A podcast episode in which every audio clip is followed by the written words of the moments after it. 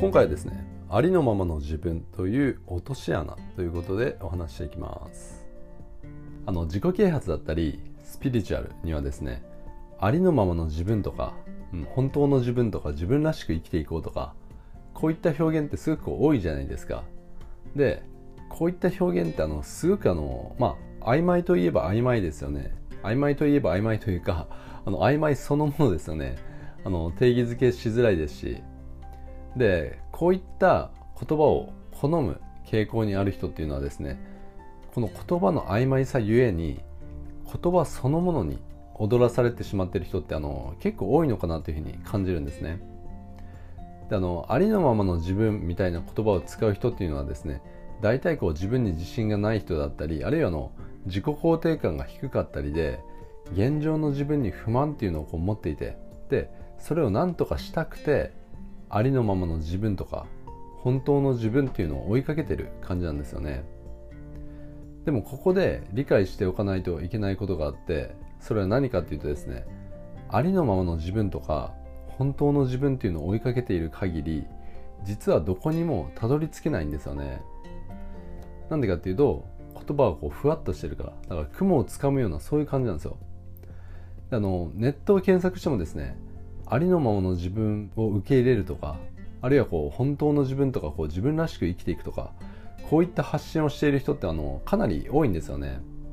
であの注意深くそういった発信を観察してみてほしいんですけどあのみんなですねあの言ってることが違うんですよね。だからこうありのままの自分を受け入れる方法とかあるいはあの自分らしく生きていく方法とかこういった曖昧な言葉をこう持ち出してこう持論を展開している人っていうのはですねあの、まあ、言い方はちょっと悪いですけどあのみんなポジショントークなんですよね。もちろん持論なんでこうみんな自分にとってこれが正しいって信じてこう話してるわけですよ。でやっぱりこう人の役に立ちたいって思ってこう発信してる人もこう多いと思いますしでもあの言っても、まあ、表現は悪いけどあのポジショントークなんですよね。であのありのままの自分で生きていくってどういうことかっていうと、まあ、心理学でいうところのこれ自己需要なんですよね。で自己需要って何かっていうといいも悪いも含めてこうジャッジしないっていうことなんですよ。であの自分の中のこう弱点っていうのがあるじゃないですか、まあ、弱点っていうのもあの見方を変えるとこう長所になったりもするんですけど、まあ、それは置いといてこう弱点って思ってる思い込んでる部分っていうのがあるじゃないですか自分の中で。こう苦手な部分で。その自分の中の弱点にはですねあの努力で克服できるものと克服できないものがあるんですね。例えばあの僕あの20代の頃、まあ、うつだったんですけどこのうつっていうのは努力で克服できたんですよ。うん。だから努力で克服できる部分だったんですよね、このうつっていうのは。でも一方ですね、弱点の中には努力で克服できないものっていうのもあるんですね。例えばあの僕の場合ですね、あの実は僕あの結構物忘れっていうのが多くて、あの物忘れがまあ多いというか、まあ、ちょっと異常なぐらいひどいんですよ。うん、で僕あのこれすごい嫌であの20代の頃でこれ本当もう克服しようともういろんなやり方を試したんですよね。でも無理だったんですよ。もうありとあらゆる方法を試して本気でもう何とかしようとしたんですよ、うん、でその結果はどうなったかっていうとまあいつもですねこう落ち度がないか常にこうピリピリしていて、うん、であのやっぱりその克服しようとしてる時あのすごくこう自分の幸福度がもうだだ下がったんですよね。1年くらい本当もういろんなやり方で本気で努力したんですよ。で努力した結果、まあ、言ったらこれ諦めたんですよね。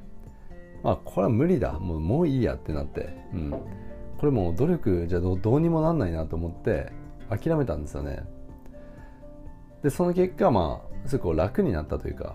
あの精神的にもすごいこう健全になったというか全然ピリピリとかしてないですし。だからそういった自分の中にあるこう、まあ、弱点って思い込んでる部分っていうのをこう受け入れることができたんですよね。だからあの自分の中にある弱点というか、まあ、こう気に入らない部分こう好きになれない部分っていうのは努力で克服できるものとできないものっていうのがあるんですよ。でこの物忘れに関してはですね僕の中でこう努力ではこうどうにもできない部分だったんで諦めたんですよね。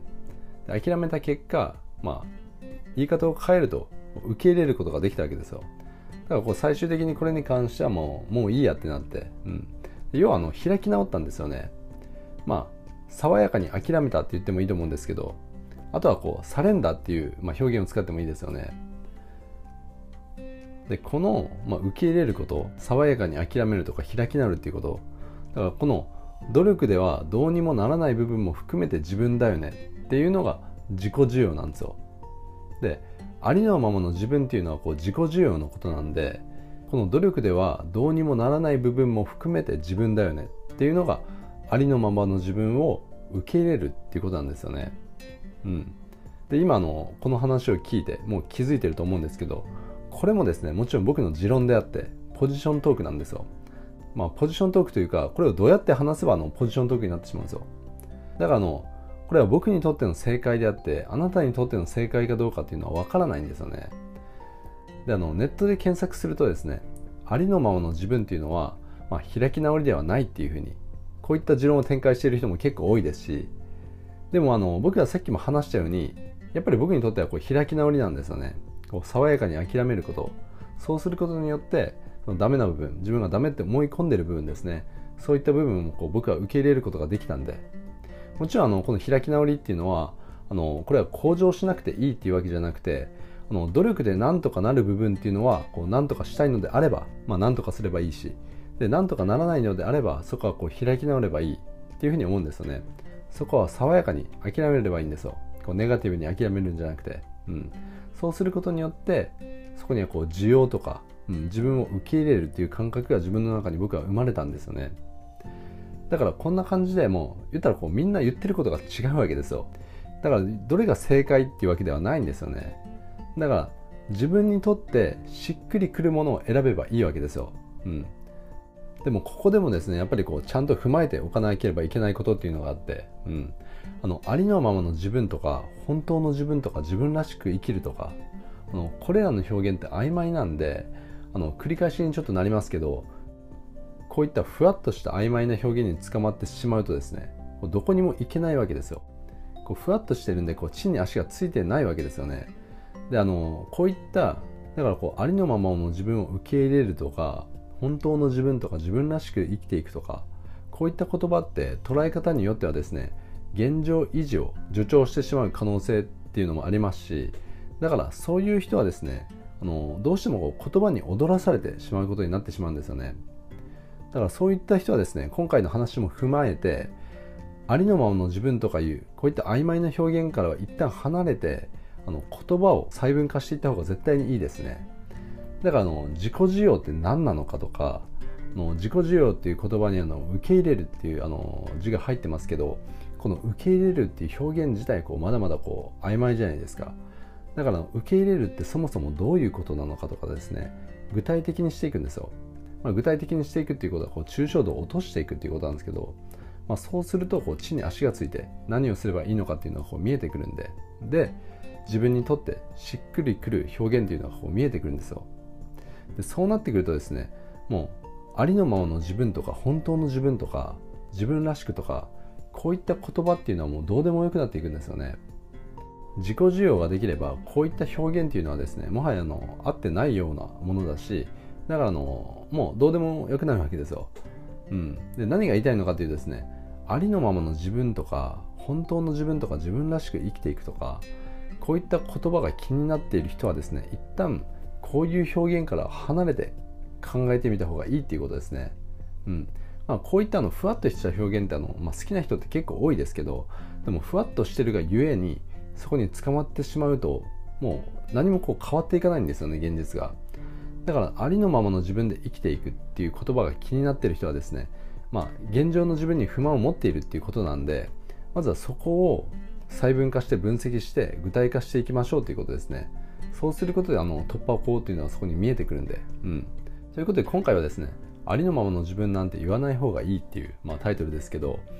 だからあの、ありのままの自分を受け入れるとか、あの自分らしく生きていこうとか、そういった言葉に捕まってる人は、一旦あのそういった言葉を置いといて、あの現状を分析して細分化して、そして地に足をつけていきましょうという話ですね。ということで今回は以上になります。